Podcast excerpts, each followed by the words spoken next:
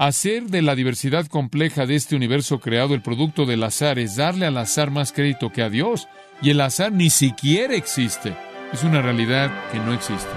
Comenzamos a adorar a Dios en Génesis 1, cuando lo adoramos como el Creador.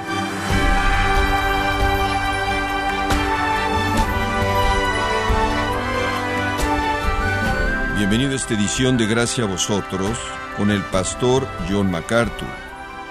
Si una compañía no respaldara sus propios productos, seguramente los clientes no confiarían en los mismos. Irónicamente, muchos cristianos no confían en la certeza del primer capítulo de la Biblia, pero pretenden que otros crean en ella. ¿Qué tipo de mensaje comunican esas iglesias que no confían en el relato de Génesis 1? John MacArthur nos enseñará a no dejarnos intimidar por los científicos, maestros, voces de la prensa o compañeros de trabajo, conforme continúa con la serie La batalla por el comienzo, en gracia a vosotros. Y estamos viendo el día 5 en la creación, Génesis 1, 20 al 23. Génesis 1, 20 al 23. El texto dice, dijo Dios, produzcan las aguas seres vivientes, y aves que vuelen sobre la tierra en la abierta expansión de los cielos. Y creó Dios los grandes monstruos marinos, y todo ser viviente que se mueve, que las aguas produjeron según su género, y toda ave alada según su especie. Y vio Dios que era bueno. Y Dios los bendijo, diciendo, Fructificad y multiplicaos, y llenad las aguas en los mares, y multiplíquense las aves en la tierra, y fue la tarde y la mañana el día quinto. Ahora estamos en el día cinco, como el texto lo indica. Hemos avanzado día por día a lo largo de la semana de la creación con realmente principios impresionantes dados a nosotros por la palabra de Dios. Una de las cosas que continúa impresionándome conforme leo más y más y lo que sucede en una serie como esta, normalmente es que una vez que comienza una serie, todos ustedes ahí que están tratando de ayudarme comienzan a mandarme cosas como libros correos electrónicos, faxes, cosas que me mandan por la Internet hasta que mi biblioteca está prácticamente saturada más allá de lo que puedo entender. Y he estado leyendo, tratando de leer lo más que puedo leer, y entre más leo, más me interesa. Y simplemente tengo que descargar algo de eso en ustedes. Lo que continúa impresionándome en mi lectura, porque realmente nunca he pasado gran parte de mi vida estudiando las ciencias, tomé en la universidad lo que se requería y ningún gramo de ciencias más allá de eso y pude olvidarme de casi todo lo que había leído. Pero ahora en cierta manera estoy reintroducido, estoy reentrando de nuevo a la diversidad asombrosa y complejidad del orden creado. Esas son las dos palabras que se quedan pegadas en mi mente, la diversidad y la complejidad del orden creado, lo cual me habla de la inmensidad de la inteligencia de Dios. Es asombroso conforme comienzas a ver la creación con algún tipo de pensamiento, análisis, algún tipo de profundidad, que vienes a enfrentarte cara a cara con la inmensidad de la inteligencia y el poder de Dios. Y continúa asombrándome conforme leo a evolucionistas que quieren negar a Dios y ver la insensatez absoluta de sus conclusiones, la desesperanza total de esto. Diciembre de 1996 trajo la muerte de un evolucionista y astrónomo llamado Carl Sagan, probablemente el astrónomo más conocido en el mundo. Su percepción era que la vida simplemente sucedió y terminó su vida en vaciedad absoluta, desesperanza total. Y casi cerca del fin de su vida fue entrevistado por Ted Koppel por televisión. Koppel le preguntó a Sagan, reconociendo que estaba al fin de su vida, que él había pasado su vida en la ciencia estudiando el universo como un astrónomo. Y él le dijo, Señor, ¿usted tiene alguna palabra de sabiduría para la gente del mundo? A lo cual Sagan respondió, y cito, Vivimos en una masa de roca y metal que circula una estrella que es una de cuatrocientas y tantas billones de otras estrellas que constituyen la galaxia de la Vía Láctea, la cual es una de billones de otras galaxias que constituyen un universo que puede ser uno de un gran número, quizás un número infinito de otros universos. Eso vale la pena ponderar. Fin de la cita. Pensó en eso y pensó y pensó y nunca dejó que Dios fuera una realidad. Y al final, el evolucionista más brillante solo sabe que el universo existe. No sabe cómo, no sabe por qué, y sobre todo no sabe quién es el creador. Qué triste. Todo en el universo apunta a Dios el creador. Inclusive Albert Einstein Dijo, claro que hay una inteligencia masiva detrás del universo. Un hombre es un necio cuando no cree eso. Y después procedió a decir, pero nunca podremos conocerlo. El evolucionista humanista se rehúsa a ver lo que es obvio, se rehúsa a conocer al Dios que quiere ser conocido. De regreso al orden creado en sí mismo. De nuevo, la complejidad y la diversidad lo dejan a uno sin ninguna otra explicación posible que inteligencia divina y poder divino de proporciones que van más allá de nuestra comprensión. Simplemente recojo las pequeñas partes, los pequeños pedazos del orden creado que hablan de esta complejidad y diversidad y comparto unas cuantas de ellas con ustedes. Algunos pájaros navegan usando las estrellas cuando migran. ¿Cómo saben que deben hacer eso? De hecho, los pájaros, las aves, que son creados a partir de huevos adentro de un edificio que nunca han visto el cielo, pueden orientarse a sí mismos hacia un hogar cuando se les muestra un cielo artificial que representa un lugar en el que nunca han estado. Las palomillas tienen dos oídos y hay unos pequeños insectos microscópicos que les gusta vivir en el oído de una palomilla. Pero lo que es interesante es que estos insectos microscópicos ocupan solo un oído de la palomilla. Si los insectos se meten en ambos oídos, la palomilla no puede volar. Entonces, los científicos encuentran estos pequeños insectos solo en un oído. ¿Cómo saben estos insectos que solo un oído está ocupado? Y después, el escarabajo bombardero, que es fascinante, tiene dos químicos en su pequeño cuerpo que se mezclan de manera perfecta y en el momento correcto se combinan afuera de su cuerpo cuando son disparados e intersectan y explotan en la cara de un enemigo. Esa es la razón por la que se les llama escarabajo bombardero. No obstante, los dos químicos que crean una explosión afuera del cuerpo nunca se combinan prematuramente para que explote el escarabajo. Y por cierto, ¿cómo evolucionó el escarabajo esos explosivos y los mantuvo separados? La Universidad de Alberta, Canadá, en una ocasión mostró que en clima templado hay un promedio de prácticamente 1800 tormentas operando en algún momento dado, y que esas 1800 tormentas que están operando en algún momento dado gastan una energía del número inconcebible de un billón trescientos millones de caballos de fuerza. ¿De dónde viene eso? Un físico canadiense dijo que una lluvia de cuatro pulgadas en un área de diez mil millas cuadradas demandaría que se quemaran 640 toneladas de carbón para evaporar suficiente agua para que esa lluvia pudiera caer y volver a enfriar los vapores y recolectarlos en nubes tomaría 800 millones de caballos de fuerza de refrigeración trabajando 24 horas al día durante 100 días. Sin embargo, Dios, por el poder masivo del sol, evapora el agua, la refrigera en el cielo y la envía de regreso como agua. Por cierto, el granjero promedio en Minnesota se le provee sin cargo alguno 407.510 galones de agua por acre por año mediante ese proceso si la precipitación, si la lluvia es de 24 pulgadas. ¿De dónde viene todo ese poder? El Museo Natural de Estados Unidos de Norteamérica dice que hay más de 10 millones de especies diferentes de insectos. Hay 2.500 tipos de hormigas. Yo sé, todas estuvieron en tu último día de campo. Una colonia de hormigas puede tener tantas como 100 millones de hormigas. ¿Cómo es posible que esas pequeñas cosas tengan un sistema reproductor como ese?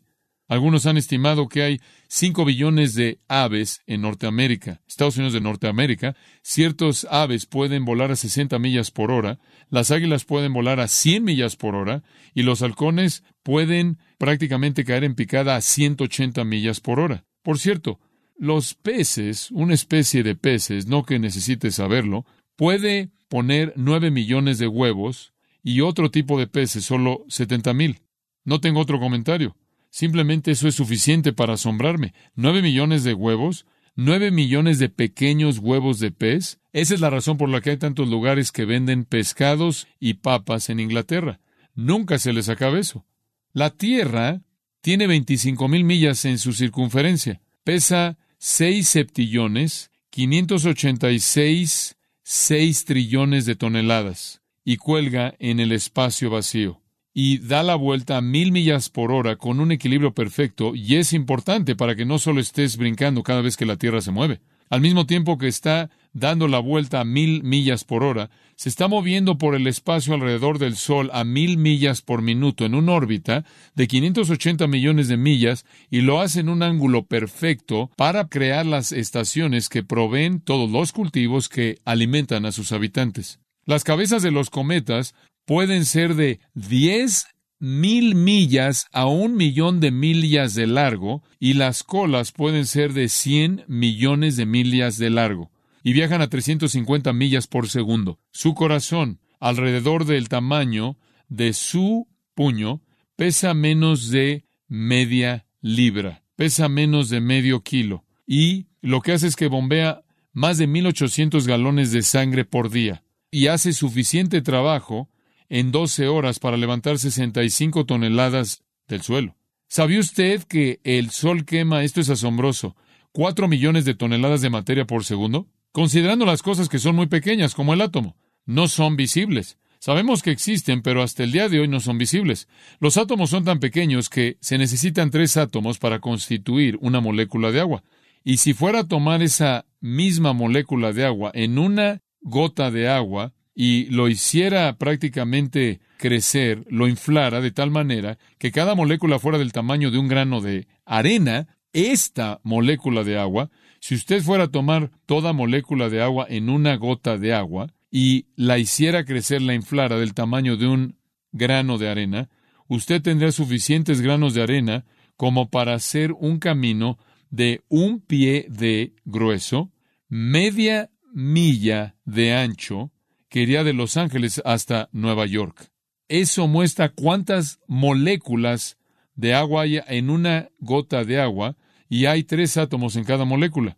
Sin embargo, el átomo es el espacio más vacío.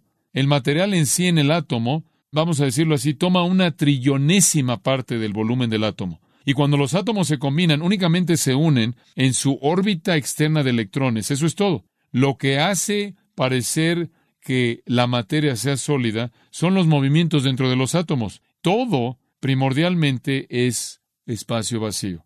Si a la persona promedio se le exprimiera el espacio de ella, ese es un pensamiento interesante, ¿no es cierto? Si a la persona promedio se le exprimiera todo el espacio de ella, ¿cuánto volumen cree usted que ocuparía? Si todo el espacio se le exprimiera a usted, estaría perdido en la cabeza de un alfiler, ya que solo ocuparía prácticamente una centésima de millonésima de pulgada cúbica. Entonces, cuando alguien viene y dice que usted no es nada, tiene razón. Pero por otro lado, como puede pensar, claro, usted está pensando dieta, yo sé, piensa que va a haber una manera de que esto funcione, pero quiero que sepa que una pulgada completa cúbica de ese material pesaría un billón de libras. Una cucharada de té llena de agua contiene un millón de billones de trillones de átomos. Digo, esto es asombroso, ¿no es cierto? ¿Y todo esto sucedió por accidente? Por favor, permítame hablar de la rueda de la vida. Esto es fascinante para mí. ¿Quién inventó la rueda de la vida? Alguien dijo que los mayas lo hicieron. No, los mayas no lo hicieron, fue Dios. Ahí hay una rueda de la vida. Las tiene por todos lados en usted. La rueda de la que estoy hablando, la rueda de la vida, los científicos la llaman la rueda de la vida que se encuentra en una enzima ATP. Su estructura recientemente ha sido identificada y ha ganado un premio Nobel unido en 1997 para dos científicos, Paul Boyer de Norteamérica, Estados Unidos de Norteamérica, y John Walker de el Reino Unido. La rueda en esta enzima rota alrededor de 100 revoluciones por segunda. Este motor miniatura es 200 veces más pequeño que una cabeza de alfiler y está girando a 100 revoluciones por segundo. Toda célula en su cuerpo y toda célula en todo ser vivo tiene miles de estos motores. Toda célula en todo ser vivo tiene miles de estos motores en tan solo una célula. Alguien estimó que su cuerpo tiene 10 cuadrillones de estos pequeños motores. Permítame decir lo que este pequeño motor hace. El trabajo del motor del ATP es hacer que la molécula adenosino trifosfato ATP de adenosino difosfato ADP y ácido fosfórico, una síntesis que requiere una carga de energía. Esto es un ingreso de energía. El ATP entonces puede disolver el ADP de nuevo, dándole la energía al ensamblarse o al pegarse a otro proceso químico dentro de la célula que demanda la energía para que pueda reaccionar. Entonces la energía es dirigida y los productos son reciclados constantemente, constantemente en ese pequeño motor, del cual usted tiene 10 cuadrillones que están operando todo el tiempo. Y el doctor Walker dice, y cito, demandamos nuestro peso corporal en ATP diariamente. Fin de la cita. Entonces, el pequeño motor tiene que reproducir su cuerpo, su peso corporal entero diariamente. Estamos prácticamente dándole la vuelta a esa cantidad de ATP, reciclando esa energía, no reciclando, sino en un ciclo continuo de esa energía, para mantenernos a nosotros mismos pensando y caminando, haciendo lo que estemos haciendo. Si tenemos un día tranquilo, un día relajado, únicamente vamos a usar alrededor de la mitad de nuestro peso corporal de ATP. Pero si trabajamos duro, hasta una tonelada de ATP reciclada en un día. En 1993, el profesor Boyer dedujo por medios indirectos cómo el ATP era producido, pero prácticamente quedó en manos del Dr. Walker en 1994 proveer el primer retrato detallado de cómo el motor opera. Él usó rayos X y un microscopio de electrones para poder tomar una foto atómica. Y después una persona japonesa vino en 1997 con un pequeño filamento fluorescente pegado al microscopio de electrones para que el motor pudiera verse girando bajo el microscopio. Estos pequeños motores extremadamente complejos girando están diseñados de manera brillante. Cada motor está construido de 31 proteínas separadas. Y recuerde, estas son 200 veces más pequeño que la cabeza de un alfiler. Y tienen 31 componentes de proteína que están constituidos de miles de aminoácidos arreglados u ordenados de manera precisa. ¿Lo estoy perdiendo? Esto se pone peor. Esto sigue párrafo tras párrafo tras párrafo. Estas pequeñas máquinas están produciendo con cada vez que da vuelta la rueda alrededor de 100 revoluciones por segundo y están produciendo el ciclo de energía necesario para mantenerlo vivo y para mantenerlo funcionando. Es increíble, dice el doctor Walker, pensar de estos motores de vida girando en todas las células de nuestros cuerpos y están girando en todas las células de todo lo que vive. ¿Quién diseñó estos pequeños motores de rueda? ¿Quién los energiza? Salmo 139, versículo 14. Fuimos asombrosamente formados. Salmo 139, 14. Formidables, maravillosas son las obras que Dios hizo. Dios nos hizo de manera formidable, maravillosa. Ahora, mi amigo R.C. Sproul es parte teólogo y parte filósofo y yo lo valoro, lo estimo por su teología, pero realmente lo estimo por su filosofía. Él, de hecho, es un filósofo simpático porque él puede hacer que la gente se vea tan necia que no puedes responder de otra manera más que reírte. Ahora, Sproul dice que solo hay cuatro opciones para el origen del universo. Solo tiene cuatro. Opción número uno, el universo es una ilusión, no existe. Esa es la opción número uno. Opción número dos, se creó por sí mismo. Opción número tres, existe por sí mismo y es eterno. Opción número cuatro fue creado por alguien que es autoexistente. Sproul dice que no hay ninguna otra opción. O no existe, o se creó a sí mismo, siempre existió o alguien lo creó. Eso es todo. Él dice, y cito, He estado confundido por décadas y buscado el consejo de filósofos, teólogos y científicos. No he podido localizar ninguna otra opción teórica que no pueda encontrarse bajo estas cuatro opciones. Eso es todo lo que tiene. Y después Sproul dice, la opción número uno debe ser eliminada por dos razones. Esa es la opción que dice que no existe, es toda una ilusión. Primero, si es una ilusión falsa, entonces no es una ilusión. Si es una ilusión verdadera, entonces alguien o algo debe estar existiendo para tener esa ilusión. Si este es el caso, entonces aquello que está teniendo la ilusión debe ser autocreado, autoexistente o causado por alguien en últimas autoexistente. Por lo tanto, todo no es una ilusión. En segundo lugar, él dice, usted puede eliminar la número uno, la teoría de la ilusión, porque si suponemos que la ilusión es absoluto, que nada existe, incluyendo aquello que está teniendo la ilusión. Entonces no hay duda alguna del origen, no hay ni siquiera una pregunta que responder acerca de los orígenes, porque literalmente nada existe. Pero si algo existe, entonces lo que existe debe ser autocreado, autoexistente o creado por alguien que es autoexistente. Fin de la cita. Ahora veamos la opción 2, que el universo se creó a sí mismo. Bueno, por toda lógica, formalmente esto es falso. Es contradictorio e imposible en términos lógicos. Sproul dice, y cito, en esencia, la autocreación demanda la existencia de algo antes que exista. Fin de la cita. ¿Escuchó eso? No puede crearse a sí mismo a menos de que usted exista para crearse a sí mismo.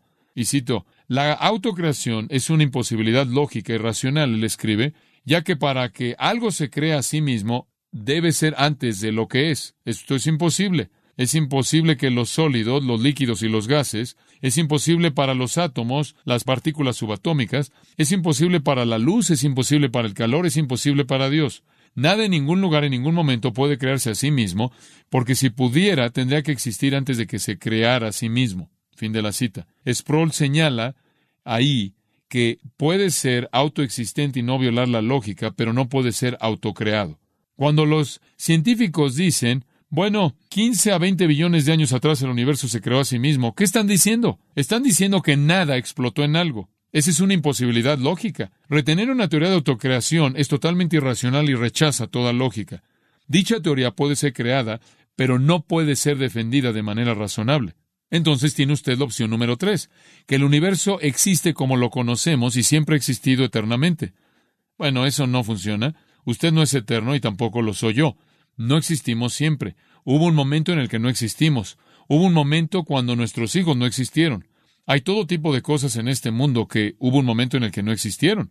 De hecho, todo lo que nos rodea hubo un momento en el que no existió. ¿Cómo podía el universo existir para siempre y después en el tiempo, esto es crear la vida, lo que nunca había hecho para siempre?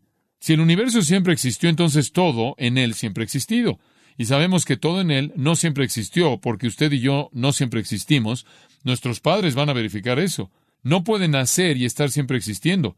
Los autos y los relojes y las sillas y todo fue traído en un punto de existencia, esto es, llegó a existir en un punto en el tiempo. Opción 1, opción 2, opción 3 son imposibles. Quedamos con una sola posibilidad.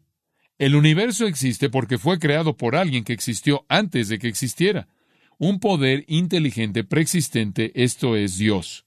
La materia no se puede crear a sí misma, solo un Dios eterno preexistente podía crear. CNN reportó que solo 9% de los norteamericanos creen que la vida surgió puramente por el azar. Eso es bueno, ¿no es cierto? Pero la gran mayoría y podría invertir los números, más del 90% de la gente en Norteamérica, en Estados Unidos de Norteamérica, cree que Dios estuvo involucrado en la creación, pero ese Dios usó la evolución como su método. Y hemos estado tratando de señalarles que esa no es la manera en la que Dios pudo haber creado, porque la evolución es que imposible, absolutamente imposible. Esa es la razón por la que no hay evidencia para ella, porque no puede suceder. El pecado de los evolucionistas se describe en Romanos 1. La ira de Dios, versículo 18, es revelada desde el cielo contra toda impiedad e injusticia de los hombres que detienen con injusticia la verdad. La verdad de un Dios creador es obvia, es absolutamente obvia, razonable, lógica, pero detienen la verdad. La verdad de un creador es obvia. Versículo 19. Porque lo que de Dios se conoce les es manifiesto, pues Dios se lo manifestó. A través de la razón, la lógica, causa y efecto es aparente, porque las cosas invisibles de Él, su eterno poder y deidad, se hacen claramente visibles desde la creación del mundo, siendo entendidas por medio de las cosas hechas, de modo que no tienen excusa. Usted no puede concluir nada más que hubo un creador preexistente, esa es la única conclusión razonable. Y como consecuencia, los que rechazan y evitan esa verdad, los que detienen esa verdad, Romanos 1.20, dicen, están sin excusa, no tienen excusa. Pues habiendo conocido a Dios, habiendo conocido a Dios, digo, no hay otra conclusión razonable posible. Se rehusaron a honrarlo como Dios, se rehusan a agradecerle y se envanecieron en sus razonamientos. Su necio corazón fue entenebrecido. Piensan que son sabios. Todos tienen sus doctorados en filosofía y demás, pero de hecho son necios. Ellos cambian la gloria del Dios incorruptible en semejanza de hombre corruptible, de aves, de cuadrúpedos y de reptiles. Ellos adoran a la criatura más que al Creador. Ellos hacen que la criatura sea el Creador. La vida se crea a sí misma, Romanos 1. Adoran la creación. Ven la creación como la fuerza de vida que crea. Es ridículo desde el punto de vista lógico, como lo señalamos hace un momento. ¿Cómo llegó a existir el universo? Regresemos al capítulo 1 de Génesis y regresemos en donde hemos estado. Llegó a existir exactamente de la manera en la que es descrita en el capítulo de apertura de la Biblia, la cual es inspirada por Dios, la cual es verdad, es inerrante e infalible. La verdad de los orígenes es presentada aquí claramente en seis días solares de 24 horas, seis días definidos como tarde y mañana, o un periodo de tinieblas o de oscuridad y un periodo de luz, seis días normales. En seis días Dios creó el universo entero de la manera en la que es ahora. Les hemos estado mostrando a través de este estudio que fue alrededor de seis a siete mil años atrás y eso es todo. Y cuando usted ve y dice, bueno, ¿qué hay acerca de los estratos y qué hay acerca de la apariencia de edad y todo eso? La respuesta es que Dios creó todo con apariencia de edad, todo maduro. Y el diluvio también, el cual ocurre más adelante, cambia la faz de la configuración de la Tierra y responde a muchas de las preguntas que se presentan con respecto a la topografía y roca sedimentaria y fósiles y todo eso. Pero la Biblia es muy clara. Dios lo creó todo en seis días.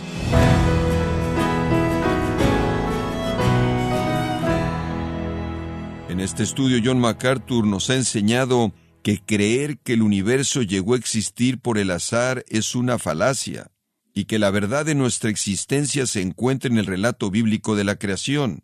Parte de la serie titulada La batalla por el comienzo, aquí, en gracia a vosotros. Y quiero recordarle, estimado oyente, que tenemos a su disposición la teología sistemática, escrita por John MacArthur, donde puede profundizar el tema de la teología de la creación y puede adquirirlo en nuestra página en gracia.org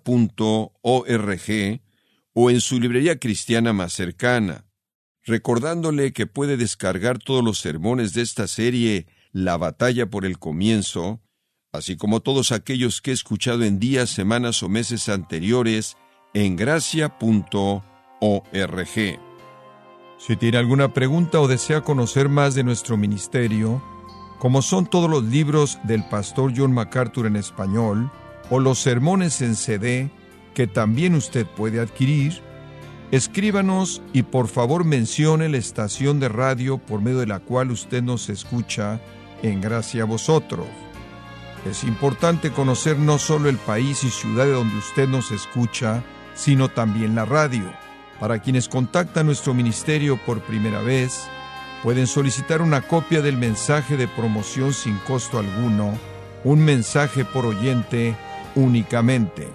Si usted vive en los Estados Unidos o Puerto Rico, escríbanos a Gracia Vosotros, P.O. Box 4000, Panorama City, California 91412. O puede escribirnos a través del siguiente correo electrónico radio arroba le damos las gracias por su tiempo y sintonía en nombre del pastor John MacArthur y del personal. Y le comento que estamos orando para que Dios continúe extendiendo su gracia en usted mientras nos acompañe en la próxima edición para continuar desatando la verdad de Dios un versículo a la vez, aquí en gracia a vosotros.